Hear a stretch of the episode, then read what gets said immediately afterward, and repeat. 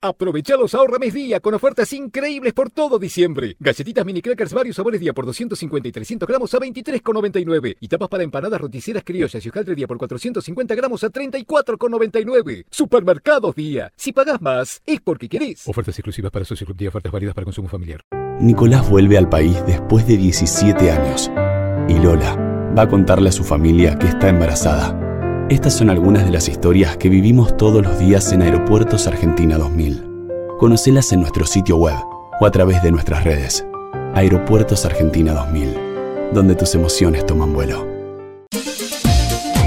Parque Eólico Arauco es una empresa estatal que genera recursos genuinos al transformar el viento en energía eléctrica y con sus utilidades impulsar el desarrollo productivo de La Rioja a través de mecanismos que permitan hacer sustentable la producción agrícola ganadera en la provincia. Parque Eólico Arauco, presente y futuro.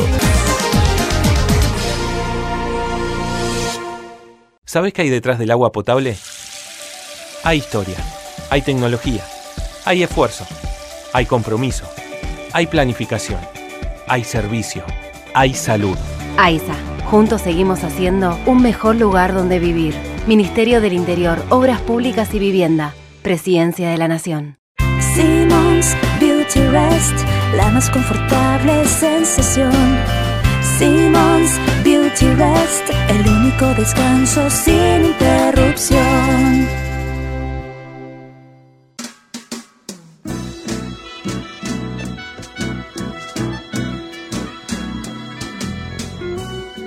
Entrevistas con los protagonistas de la política, la cultura, el espectáculo, la música y el deporte. Un diálogo abierto para pensar desde una óptica diferente. Voces y memoria, los martes de 20 a 21 con la conducción de Hernán Dobri. A noite fecunda os gritos do seu sangue do grito chego os rezos Muy buenas noches, bienvenidos a una nueva emisión de Voces y Memorias. Vamos a abrir los canales de comunicación. Pueden escribirnos en Facebook ar- barra Hernán Dobri, en arroba Hernán Dobri en, en Twitter, o pueden seguirnos por el canal de YouTube de la radio, YouTube barra Ecomedios 1220. Hoy nos acompaña un periodista, relator de boxeo, fue boxeador aficionado. En la última década acompañó al conductor Marley en sus ciclos en Telefe y en la radio también. Participó en películas como La pelea de mi vida junto a Mariano Martínez y Lal Espósito, 100% lucha, El amo de los clones, 100% lucha, la película, Tico Tico. En televisión participó de programas como Ringside 2, Videomatch, Boxeo de Primera, Todo para Ver, Locos por el Fútbol, Campeones de la Vida, 100% lucha, El Muro Infernal, 321 Ganar, La Nave de Marley, Deporte B Noticias, TRB Boxeo, Supermartes, Maratón, TNTN Box. En, en- en- ¿en qué mano está? El Desafío del Castillo, Santo de América, Artistas del Knockout, Boxing Music Group y muchísimos programas de radio también, como comerciales de diferentes empresas. Publicó también el libro junto a Eliseo Álvarez, Tango Libro Boxing Club. Hoy nos acompaña en Voces y Memorias Osvaldo Príncipe. Muchísimas gracias por haber venido. Hola Hernán, buenas noches. Gracias por la apertura. 61 años. Entonces 61 años pueden concentrar un poco de tantos programas. Vamos a decir un poquito la edad, porque si no el oyente va a decir, bueno, tantos laburos lo echaron rápido de cada uno y no marcó obra ni, ni consecuencia, pero una carrera este, bastante surtida. Y en realidad yo soy crítico de boxeo y dispuesto a trabajar en actividades de artistas de variedades. Tal se cobran a la hora de pasar por caja. Yo no me siento periodista, yo soy un crítico de boxeo eh, que adaptó quizás el tecnicismo de la crítica de boxeo a otras actividades rentadas que nunca pensé en mi vida iba a protagonizar, que nunca pensé que jamás me pudieran tener como alguien codiciado para ser contratado, Sin embargo, la vida es así, y aquí estamos. ¿Qué lo decís? Porque hiciste teatro también. Jamás, jamás, jamás. No, teatro, bueno, hice unas cositas. Mira, ahora cuando participé en Sandro de América, que lo disfruté mucho cuando lo vi, pero lo sufrí tanto cuando lo hice. Entonces, este, Adrián Catano mostró ser alguien muy, muy de boxeo, muy de raíces de boxeo en Uruguay y en Argentina, y me dice, che, quedó lindo, salió bien. Le digo, entonces vamos a hacer como Monzón ante Valdés. Este es el retiro, porque todo eso que tiene que ver con la actuación realmente me lleva a un estado de tensión tan grande. Tuve poquito, poquitos capítulos de, de actuación, pero aquellos en los cuales estuve inmerso me llevaron a una tensión creo que a un abarrotamiento muscular tan pero tan grande que en el último dije, creo que es el último. Entonces dije, al modo de Monzón ante Valdés, este fue el retiro de esto. ¿Por qué tanta tensión? Hay mucha tensión. Primero porque no sos del palo. Segundo porque trabajás con gente ya casi consagrada en el arte. Y creo que a veces eh, cuando estás como invitado, estás un poquito como desubicando la actuación, como un invitado a la fiesta sin méritos, sobre todo en este tipo de programa, con, con profesionales. Eh, y a mí me tocaba una escena con Muriel Santana y dije, ¿qué estoy haciendo yo acá? Y ella me guiaba, me llevaba un poquitito, pero ahí te das cuenta ya que sos un estorbo. Entonces en eso tiene un límite como para decir, bueno, llegamos a, hasta acá algo, de experiencia tenía, porque habías participado en varias películas también. Claro, pero siempre en rol de, relator de boxeo.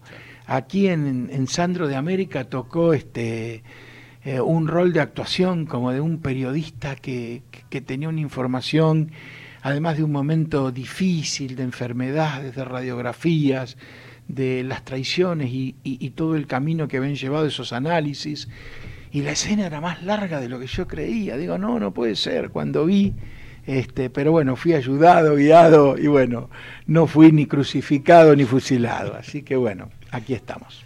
¿Qué significa el boxeo para vos? El boxeo significa eh, un poco el, el, camino de mi vida. Yo soy un hombre de boxeo, no del periodismo.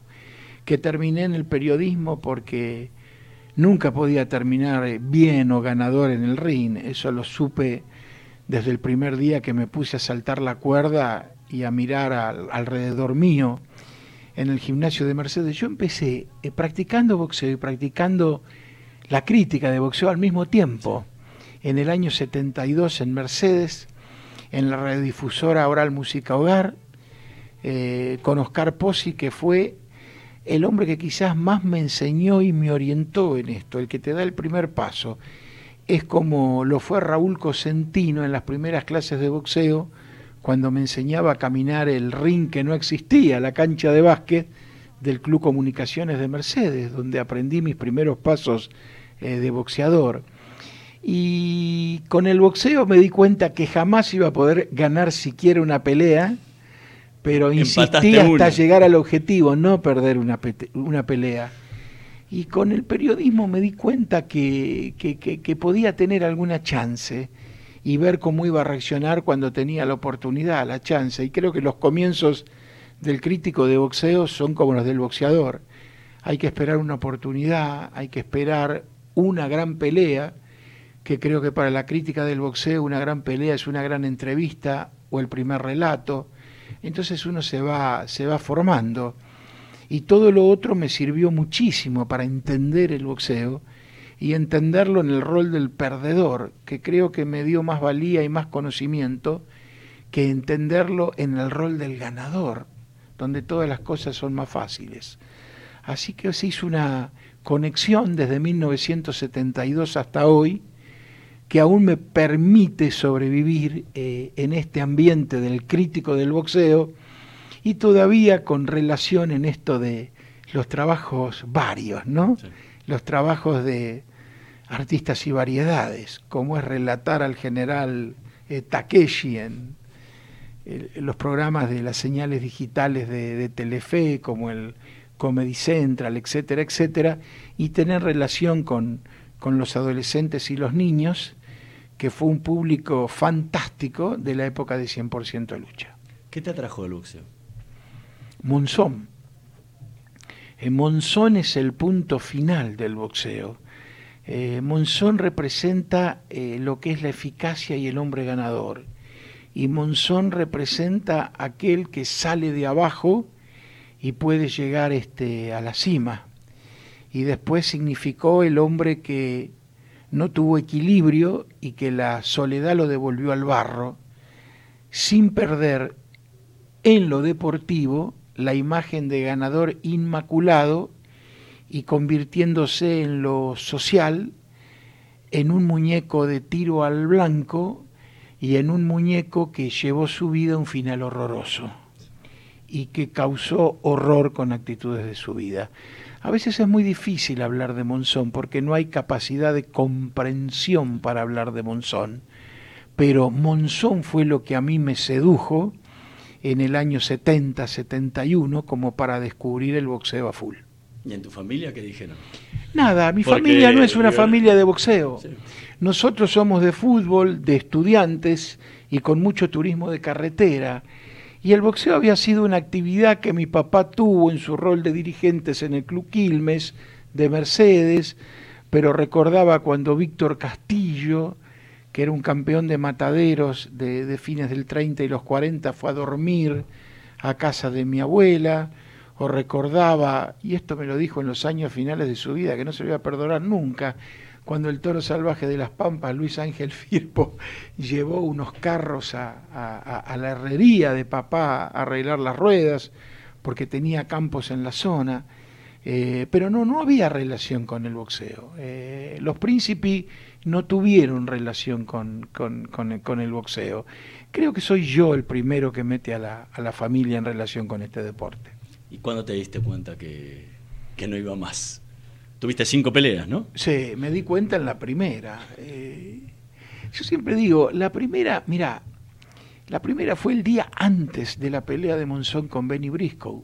Esta pelea histórica fue el 11 de noviembre del 72 y un día antes, 10 de noviembre del 72, yo peleé en el club porteño de, de Bragado con Eduardo Lencinas, que me noqueó en el primer round. Yo siempre digo, tenía que haber ganado por descalificación porque cuando el árbitro decía era break, un paso atrás, yo me quedé para, yo di el paso atrás y el otro se quedó parado y me apuntó justo.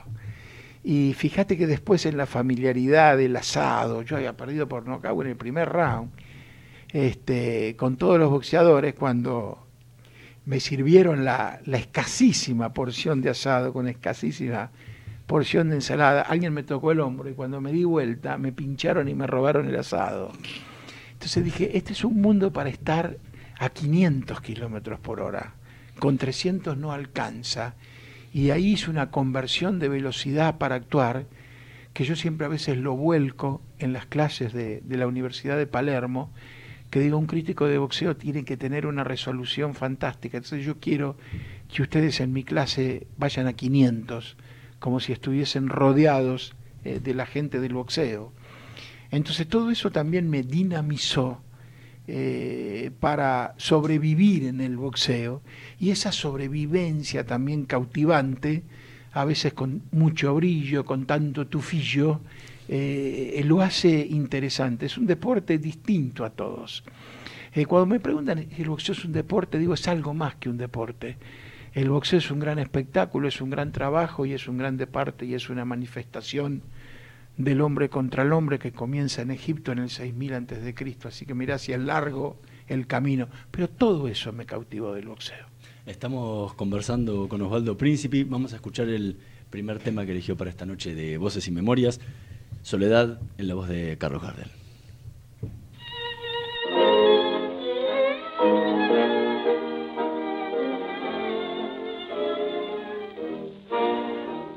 No quiero que nadie a mí me diga que de tu dulce vida vos ya me has arrancado. Mi corazón una mentira pide para esperar tu imposible llamado. Yo no quiero que nadie se imagine cómo es de amarga y horda mi eterna soledad Pasan las noches y el minutero muere, la pesadilla de su lento tic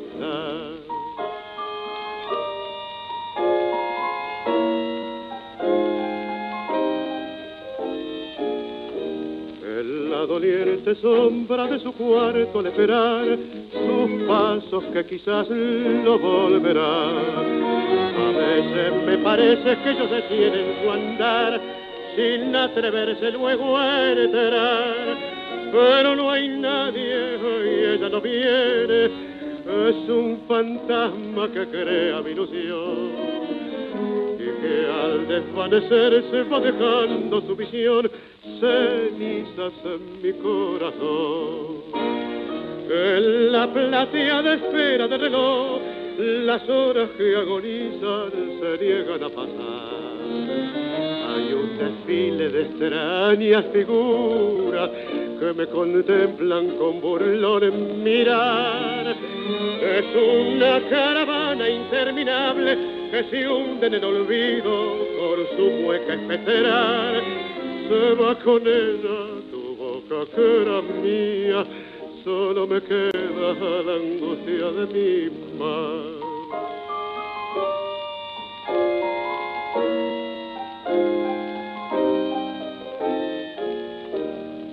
La doliente sombra de mi cuarto al esperar sus pasos que quizás no volverán. A veces me parece que ellos tienen su andar sin atreverse luego a enterar. Pero no hay nadie y ella no viene, es un fantasma que crea mi ilusión. Que al desvanecerse va dejando su visión cenizas en mi corazón. Era Soledad en la voz del mudo, de Carlos Gardel, tema que eligió Osvaldo Príncipe para esta noche de Voces y Memorias. ¿Por qué Gardel? ¿Por qué el tango? ¿Por qué el tango? Porque mi casa es una casa de tango. Del mismo modo que no fue jamás una casa de boxeo, siempre fue una casa de tango.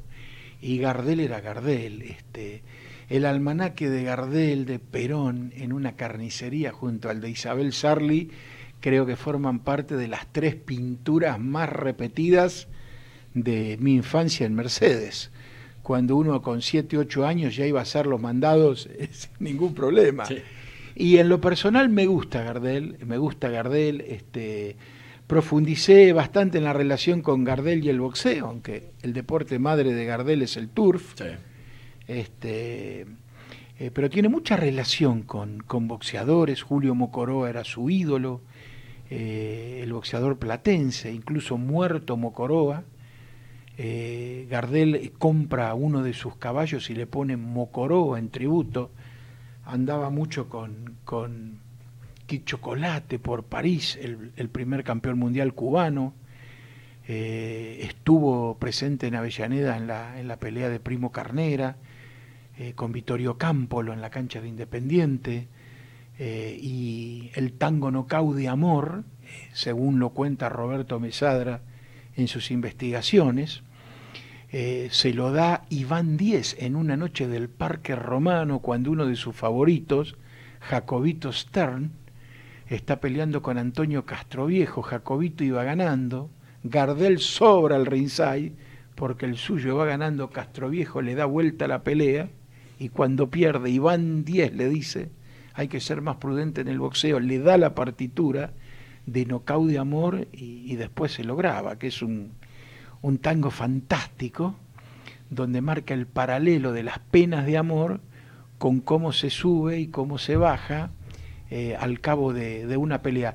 Para escribir eh, La Nación, yo estoy bastante estructurado, para escribir la, la columna de, los días viernes del diario La Nación, lo hago por, con la 2x4 de fondo, perdón por la... y, escuchando, y escuchando tango, esa es mi mi motivación con muchos papeles, mucho café, generalmente horario nocturno. Este, bien, de redacción tradicional. Bien de redacción tradicional. Yo soy un hombre del papel y sigo sosteniendo eh, que la nación colgada eh, sobre todo por ahí, por Santa Fe Callao, Santa Fe Coronel Díaz, eh, el diario colgado es más taita y más guapo que los distintos apéndices informativos que la empresa La Nación tiene en el siglo XXI.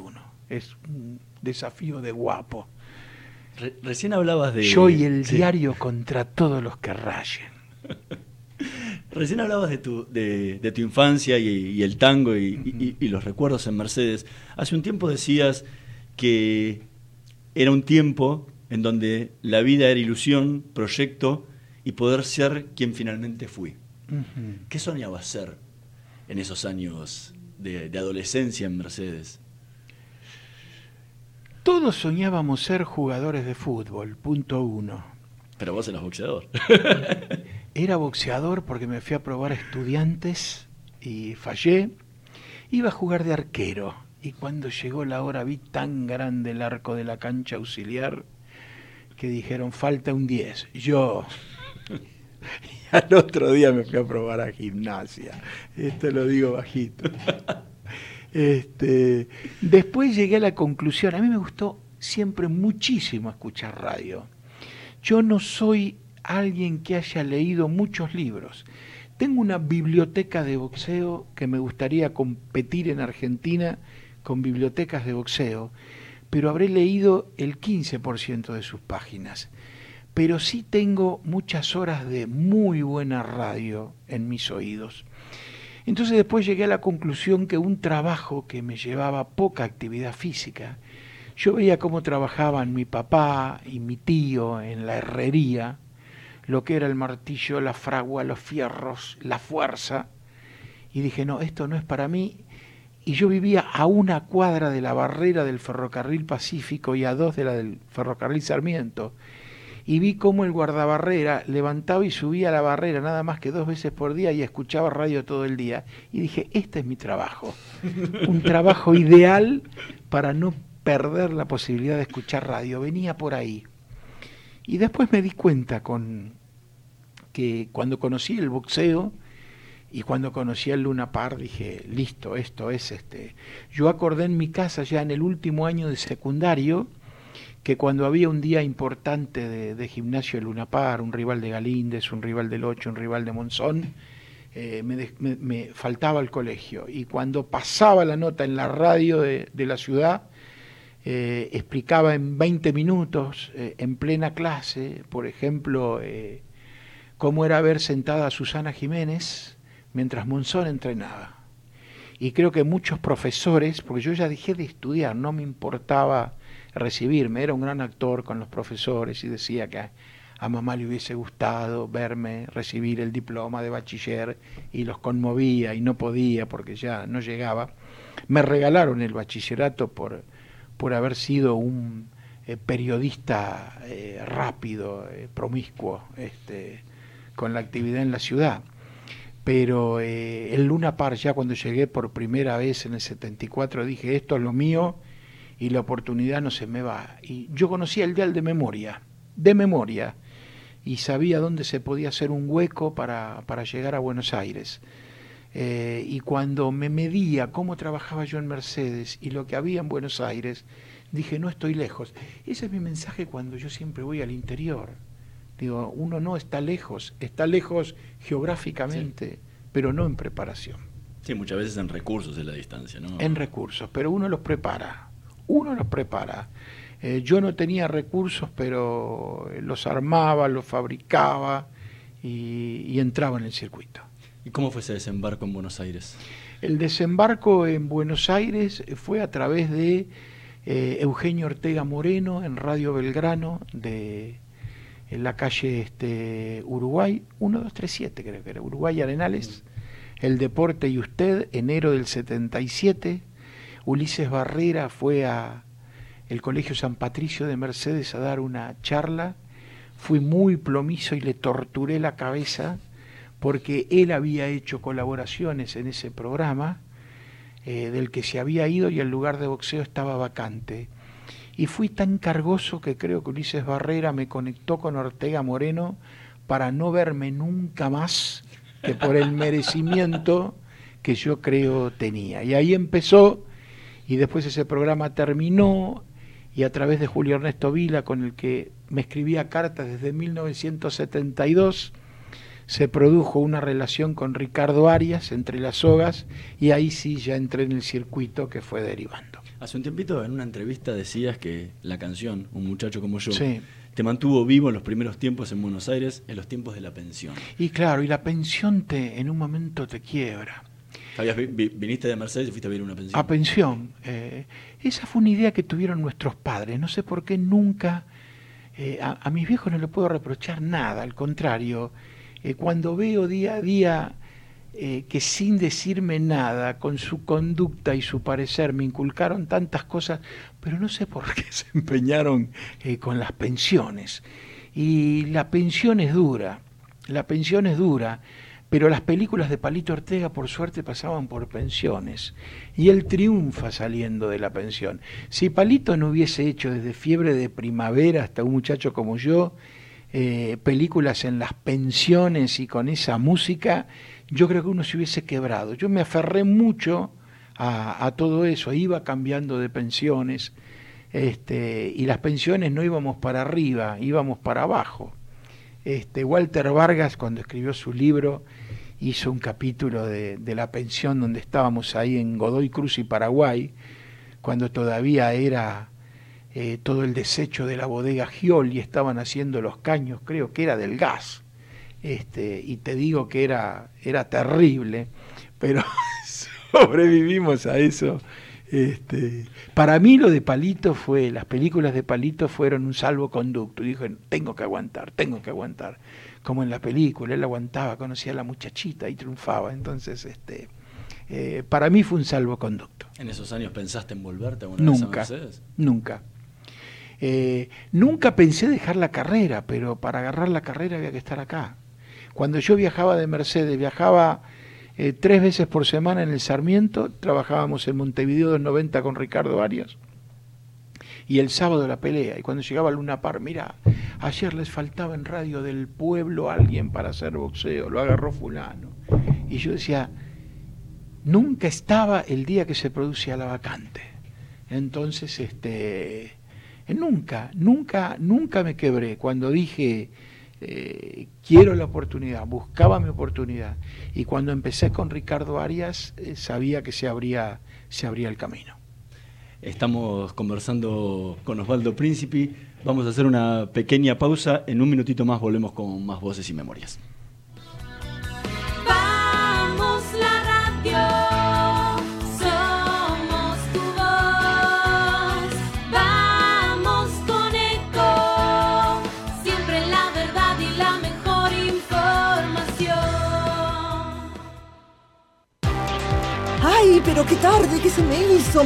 Me tengo que apurar porque si no, no llego, no llego, no llego. No. ¿Pero seguro? ¿Qué problema? Eh, bueno, vamos a encontrar una solución. Bancame ahí que en dos minutos estoy con vos. Bueno, vos ahora te tenés que ir. Sí, pero yo quiero hablar de esto ahora. Cuando llegue a casa te llamo. Te- Tres de cada diez muertos en el tránsito son peatones. Cruzá siempre por la senda peatonal o esquina, respetando los semáforos. Allí, todos los vehículos deben darte prioridad. Luchemos por la vida. Descarga gratis de tu celular la aplicación Ecomedios. Podés escucharnos en vivo, informarte con las últimas noticias y entrevistas en audio y video. Búscala y bajate la aplicación Ecomedios. Podés vernos en vivo en ecomedios.com. Ecomedios.com. Contenidos audiovisuales. Conectate con nosotros. Twitter arroba Ecomedios 1220. Voces y memoria. Una hora con los protagonistas de la política, la cultura, el espectáculo, la música y el deporte para pensar desde una óptica diferente.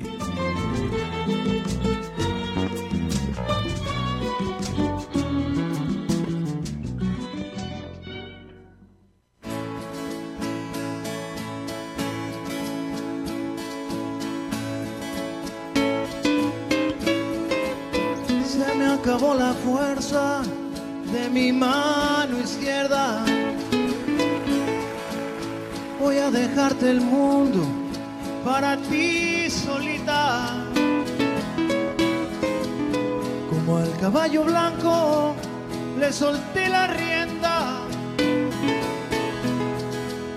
A ti también te suelto y te me vas ahorita.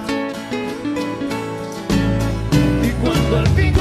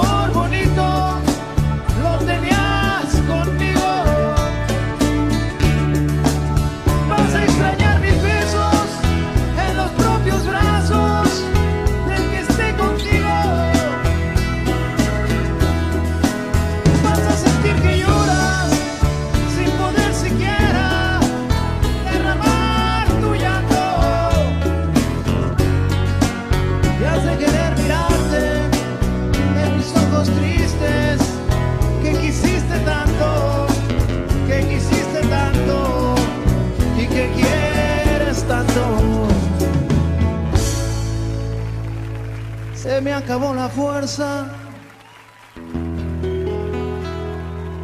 y te solté la rienda.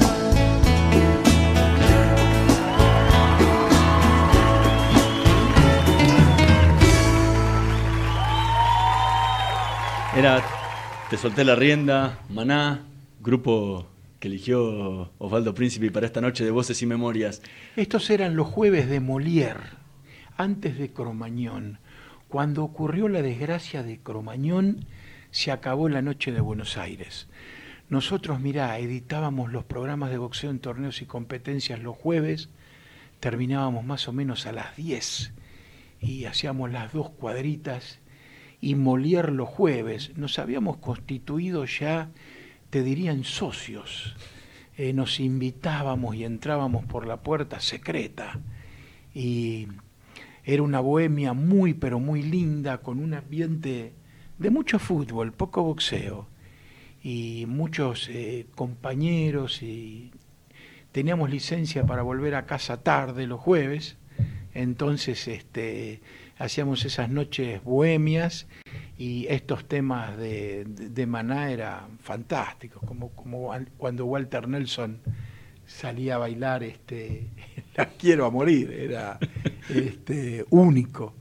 Eh, pero éramos el grupo de, de los periodistas, no éramos tan veteranos porque estamos hablando más o menos... 90. Claro, este, que era una época muy linda, por eso me quedó este tema grabado y es un favorito. También se terminó esa bohemia dentro del periodismo, ¿no? Esa, eso que recordabas vos de antes de, de escribir con, con el café, eh, escuchando tango y, no hasta tarde en la noche. un ¿no? crítico, mira, este, hoy creo que el, el periodista vive mucho del otro periodista y depende mucho del otro periodista.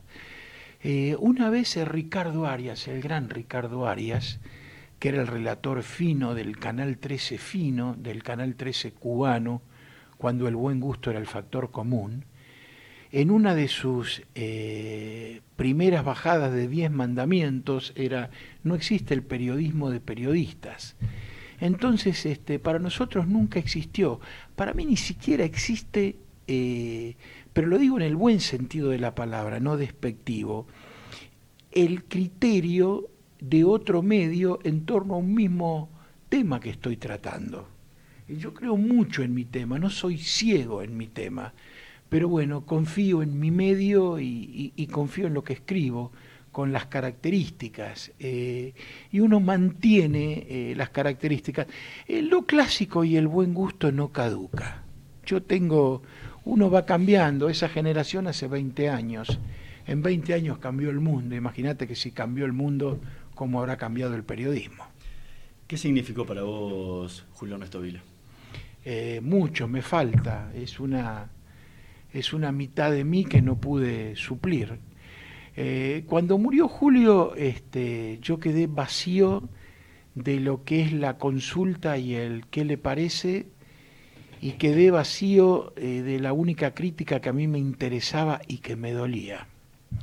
Este, hoy quedamos pocos discípulos de Vila, dos o tres y en el mundo, porque Julio era universal, era un poco armador de críticos en México y en Argentina, eh, nunca fue valorado y creo que de veterano recibió el lugar profesional eh, que debió tener. A él tampoco le importaba un pito y creo que me delegó eso de me entra por acá y me sale por acá y de creer en lo que uno hace y brindárselo a la gente que a uno lo sigue con respeto, con pasión y volcarle el mismo código al, seguidor.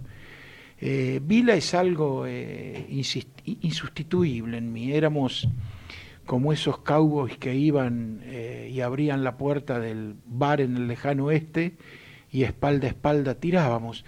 Yo fui testigo de Julio Ernesto Vila en su juicio al proveedor de boxeo de la Federación de Box Osvaldo Rivero por amenazas de muerte. Eh, Julio me respaldó bastante cuando se usó aquí por primera vez este el bar, llamémosle en boxeo, con la pantalla de Teis Sport, y se descalificó a Hugo Garay, que era número uno del mundo, casi con un contrato firmado para pelear por el título del mundo, porque aduje en mi relato que había pegado después de la campana, y el árbitro siguió ese concepto, yo no participé, pero le ofrecí todas las garantías, eh, cobijándolo con la policía eh, para que pudiera operar. Eh, ¿Qué te quiero decir? Que nos respaldamos en lo máximo, en lo máximo que es el compromiso más allá de la máquina, de escribir, del micrófono. Y este, eso solo lo podés hacer con alguien que, que confías. Fue un historiador sabio eh, que se aferraba a lo suyo y no salía de lo suyo. A veces también cuando no estaba seguro si lo suyo era la verdad, pero no salía de lo suyo. ¿Y qué te enseñó? Porque te, te, acompañó desde los principios de tu carrera. Eh, me enseñó que hay que admirar al que está arriba de nosotros. Ese es admirable y a ese se lo mira desde abajo hacia arriba. Y me enseñó rápidamente a ignorar la agresión pava, porque a veces eh, hay una agresión competitiva en el periodismo que se transforma una agresión al segundo y cuando uno está 24 horas a full, por eso te digo, yo no soy periodista, yo soy crítico de boxeo y me manejo en el boxeo, eh, a ignorar rápidamente la- la ignorancia real, no que te ignoro y por dentro te carcome una ebullición que no sabes para dónde dispara, este, eh, a manejarse en la línea y a admirar. Eh, el periodismo y el boxeo perdieron el atributo de admirar, admirar a un gran crítico, un gran historiador, a un, gran boxeador, eh, admirar a quien te da unas comparaciones fantásticas, admirar comentarios.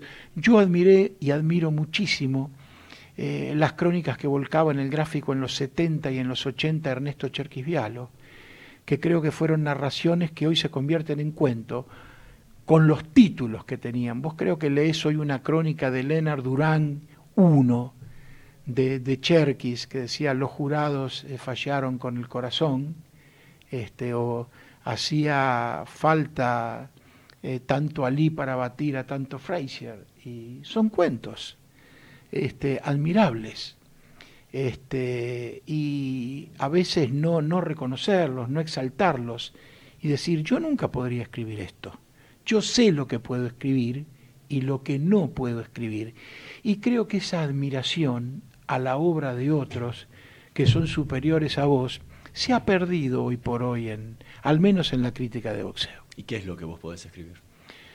Yo puedo escribir lo que estoy seguro de escribir y trato de escribirlo con lo que requiere el boxeo, que es una cosa diferente a cualquier otro deporte. Entonces hay que dar una diferencia, sobre todo de introducción, porque este tema es distinto, es algo más que el rincón A versus el rincón B.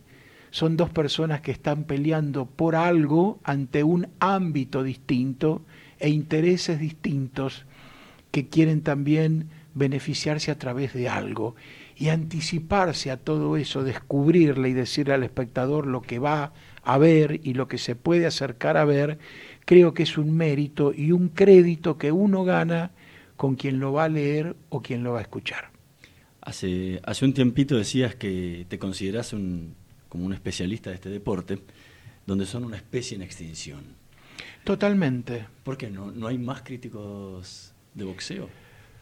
Hoy hay críticos de todo facilitados por todos los elementos que la cibernética les brinda, pero a esos elementos hay que saberlos usar. Y si no los sabes usar, sos un mono con ametralladora. Y hoy hay mucho periodista de escritorio que no sabe, no sale del escritorio y se transforma en un tirador cibernético, con un último momento que lo recibe, lo mira y lo tira, pero que no lo lleva a la boca, no lo masca y no hace la digestión. Eh, y el crítico de boxeo tiene que pasar por muchas cosas y lo primero que tiene que conocer a full es el ambiente del boxeador y la esfera del boxeador y tiene que conocer el ring. Hoy se analiza todo por, por el numerito que te da Internet. Hoy es fácil. Yo te hablo de la vida de Juan Pérez una hora porque hago una síntesis y como un loro barranquero eh, te lo repito, pero no conozco el ADN sobre el ring de Juan Pérez. Eh, no conozco el alma de Juan Pérez con la respuesta sobre el cuadrilátero y eso es lo que te va a definir este a Juan Pérez, más allá de un montón de páginas de dedito para arriba o dedito para abajo. Es lo que es lo que Carl Bernstein decía de a que el periodismo hay que gastar los zapatos, ¿no? O sea, si no gastás, si no caminás esos gimnasios y todo eso, todo no, no, Exacto. no lo puedes vivir. Y una vez consumido eso, te permite un tiempo para poder prescindir del, del gimnasio. Hoy también hay gimnasios de boxeo que no te dan nada para aprender y te dan solo corrillo, cotorrerío, hablar mal, hablar mal, hablar mal, hablar mal. Este, en, en el boxeo pocas veces se, exalta a, otro en el negocio, eh, en el ring, en el manejo, eh, pero hay un respeto sobre el sabio. Al sabio no se lo mancha, no se habla bien, pero no se lo mancha, y ese fue un poco lo que a nosotros se nos formó en el, en Lunapar. Vos en el Lunapar decías, mira, aquel viejo estuvo cuando Jack Johnson vino acá a la rural era el 15 y el boxeo estaba prohibido en Buenos Aires, dicen que estaba al lado del cronometrista, etcétera, etcétera. Entonces, vos vivías todo eso que partía de la admiración. Estamos conversando con Osvaldo Príncipe, vamos a escuchar el último tema que eligió para esta noche de Voces y Memorias, Pianoman Billy Joel.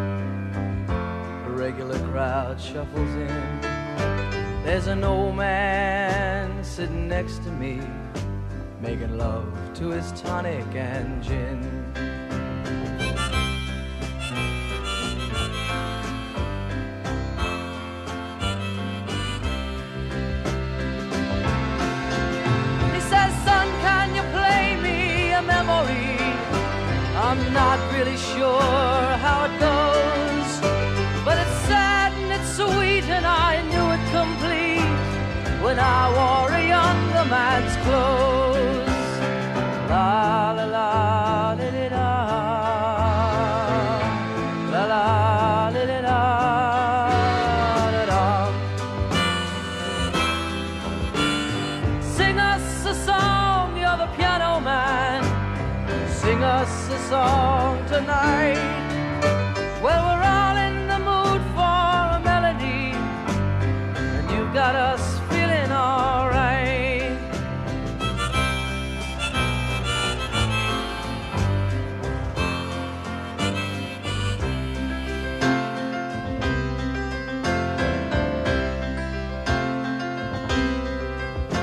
Now, John at the bar is a friend of mine.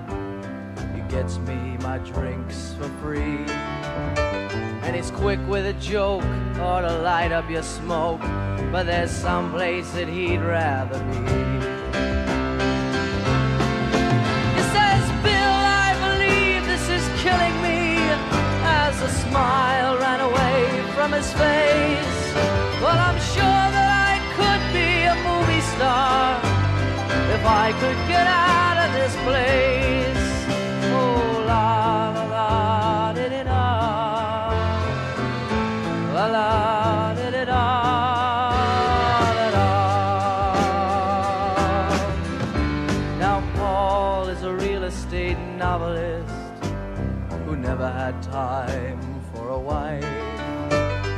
Talking with David, who's still in the Navy and probably will be for life.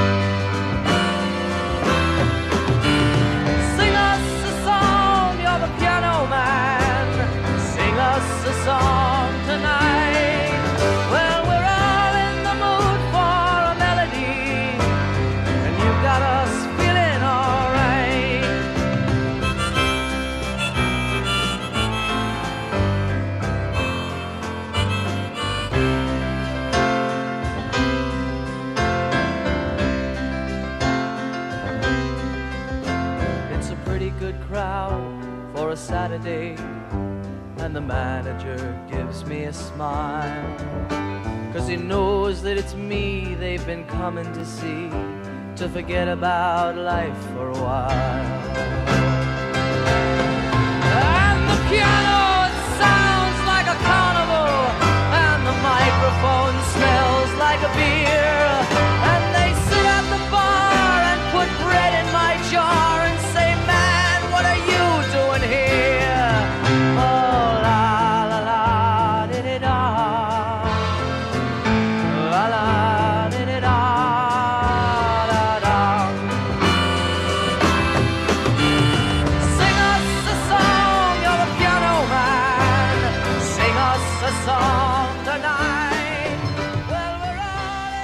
Para un fanático de Billy Joel, pisar un tema de Billy Joel es un sacrilegio, pero hay que hacerlo para, para poder continuar con el programa. Era, obviamente, Billy Joel en uno de sus grandes éxitos, Piano Man, tema que eligió Osvaldo Príncipe para esta noche de Voces y Memorias. ¿Por qué este tema?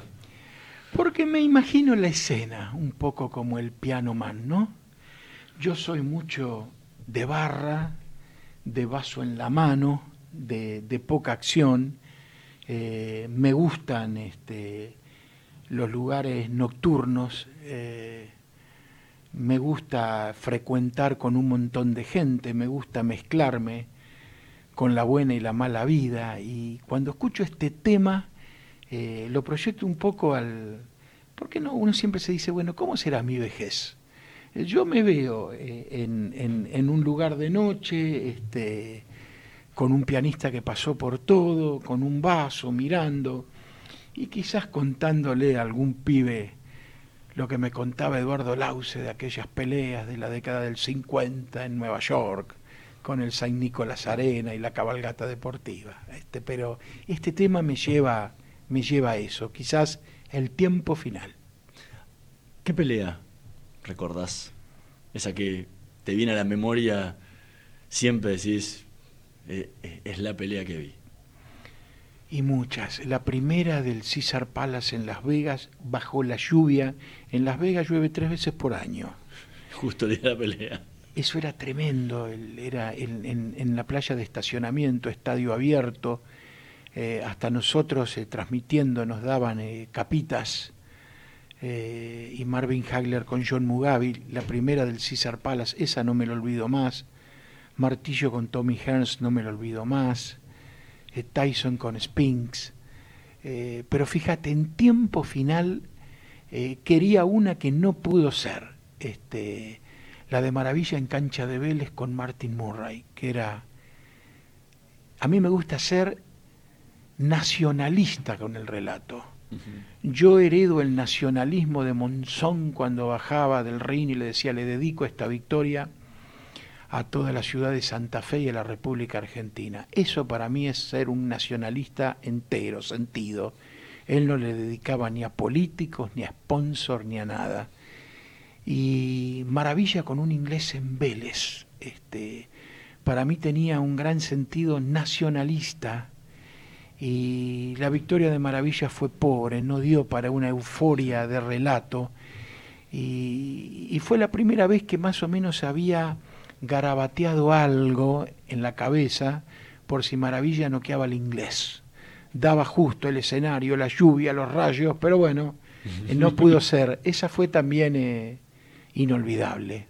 Eh, cuando sonó la campana del final del sexto y el chino Maidana equilibrada con Floyd Mayweather en Las Vegas, esas también. Para no ir solo a los tiempos del pasado. Hace un tiempo en una entrevista decía, yo peleo con los boxeadores. Por supuesto. ¿Cómo, cómo te preparas para, para, para y me doy una pelea? cuando tengo este ya te digo eh, conozco las dos historias sé el que pelea para ser campeón del mundo y sé el que pelea porque tiene cinco hijos es muy malo y por ahí este la mujer le gasta más plata de la que de la que puede tener entonces tenés que meterte en la cabeza de cada uno sé lo que es el juego del ring y qué cerca y qué lejos se ven los boxeadores qué cerca para el que quiere ganar y qué lejos para el que quiere eh, perder. Eh, porque yo siempre sabía que nunca iba a ganar y el boxeador por más que estuviese lejos lo veía al lado mío, le sentía la respiración. Tenés que saber eso, para qué pelea cada uno. Entonces tu cabeza trabaja con eso.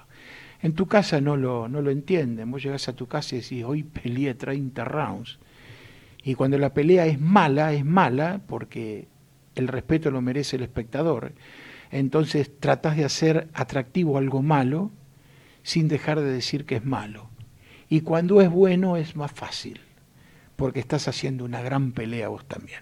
Pero para eso, ¿cómo te preparas? Porque hay que, hay, hay que conocer mucho Yo no la- la- trabajo las, el perso- día- las personalidades y, la- y- y las realidades de cada uno de los boxeadores. Y muchas veces te tocan personajes de afuera donde es más difícil conocer. Yo no tomo, no tomo otra actividad el día que, que relato.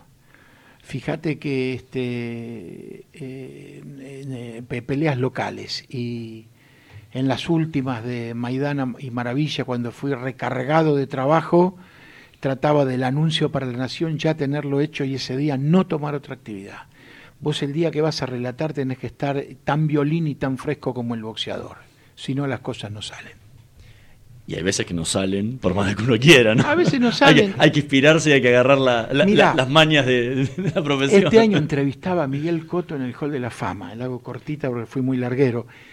Y le dije, yo no sé si a ustedes los boxeadores les importa saber lo que pensamos los periodistas, pero cuando usted sintió a Maravilla Martínez de la primera mano, Coto sintió y sacó de pelea en la primera mano del combate con un jab a Maravilla Martínez. Usted me sacó a mí de pelea y yo hice el peor relato de mi vida y no me animo a escucharlo.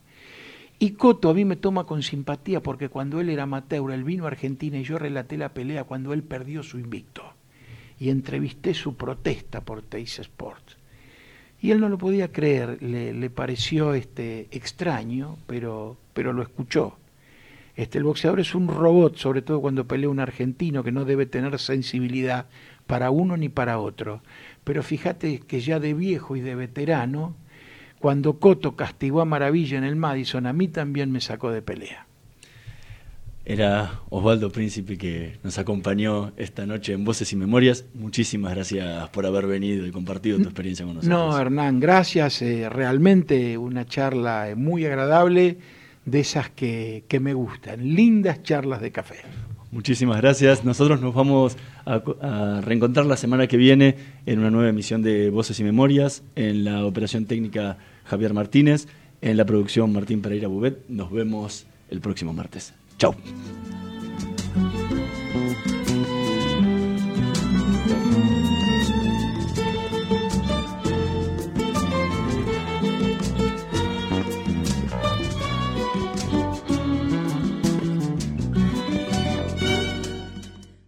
Aprovechalos ahorra mes día con ofertas increíbles por todo diciembre. Galletitas mini crackers varios sabores día por 250 y 300 gramos a 23,99. Y tapas para empanadas roticeras criollas y hojaldre día por 450 gramos a 34,99. Supermercados día. Si pagás más, es porque querés. Ofertas exclusivas para socios Club Día, ofertas válidas para consumo familiar. Macarena se reencuentra con su abuelo después de mucho tiempo. Y Santiago va a cumplir su sueño de conocer Europa. Estas son algunas de las historias que vivimos todos los días en Aeropuertos Argentina 2000. Conocelas en nuestro sitio web o a través de nuestras redes. Aeropuertos Argentina 2000, donde tus emociones toman vuelo. Parque Eólico Arauco. ¿Sabías que un generador de 2.1 megawatts genera suficiente energía para abastecer 2.800.000 hogares por año y el equivalente necesario para regar 2.900 hectáreas de olivos anualmente? Significa no emitir 3.700 toneladas de dióxido de carbono al año. Asimismo, con su potencia de 50 megawatts, permite un ahorro anual de combustible de más de 12 millones de dólares. Parque Eólico Arauco. Presente y futuro. ¿Sabes qué hay detrás del agua potable? Hay historia, hay tecnología, hay esfuerzo, hay compromiso, hay planificación, hay servicio, hay salud. AISA, juntos seguimos haciendo un mejor lugar donde vivir. Ministerio del Interior, Obras Públicas y Vivienda, Presidencia de la Nación. Simmons Beauty Rest, la más confortable sensación. Simmons Rest, el único descanso sin interrupción.